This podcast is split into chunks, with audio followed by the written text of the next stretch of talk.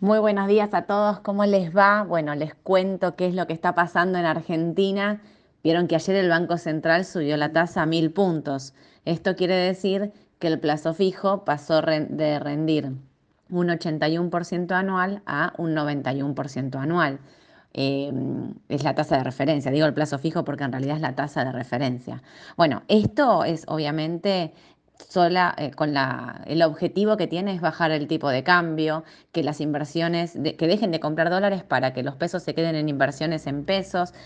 Eh, obviamente es una medida luego de la gran suba que tuvo el tipo de cambio en, las en los últimos días, en las últimas semanas, y acompaña un poco también la intervención que hay mediante bonos y demás eh, a la espera del acuerdo con el Fondo Monetario Internacional. Recordemos que se está renegociando este acuerdo, que Sergio Massa está pidiendo para no hacer una devaluación del dólar oficial, bajar el déficit, la meta del déficit fiscal era del 1.9, bueno, vamos, el objetivo además es bajarla al 1.5, es un ajuste muy importante, no sabemos si logrará a, todo esto primero era cambiar las metas. Bueno, ahora como no quieren hacer una devaluación del oficial, es cambiar la meta del déficit.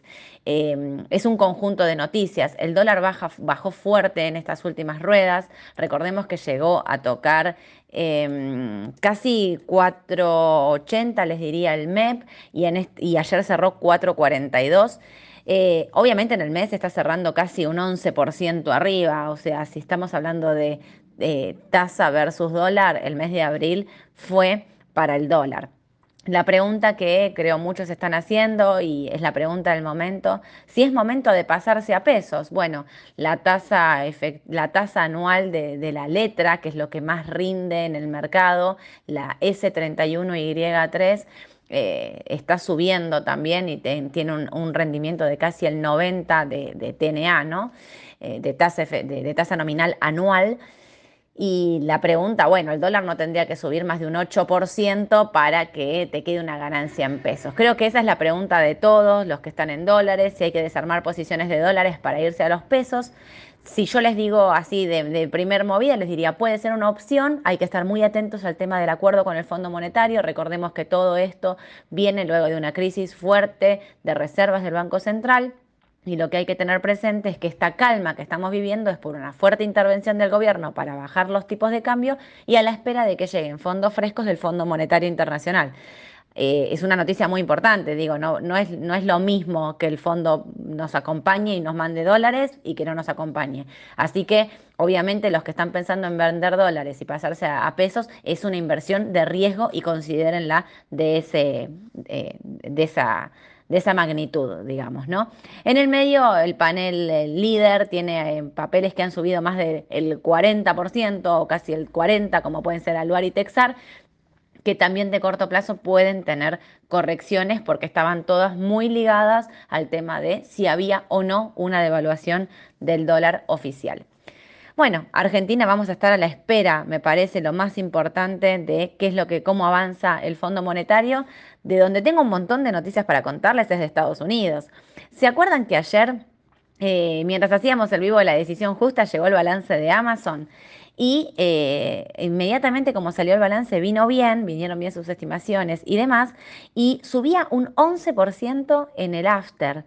El tema es que después por la noche em, eh, hicieron una conferencia telefónica y la gerencia de Amazon comentó que está viendo una, una, desaceleración en la demanda en la nube y en la combinación de compras minoristas debido a una economía en desaceleración. ¿Saben qué está pasando hoy con Amazon? Está bajando en el premarket casi un 3%. O sea, la volatilidad del mercado impresionante.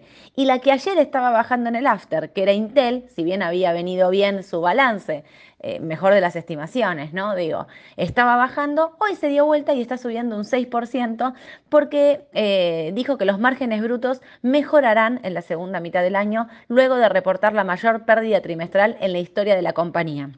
Hoy es un día eh, donde el mercado está bajando porque la que se suma también es Snap.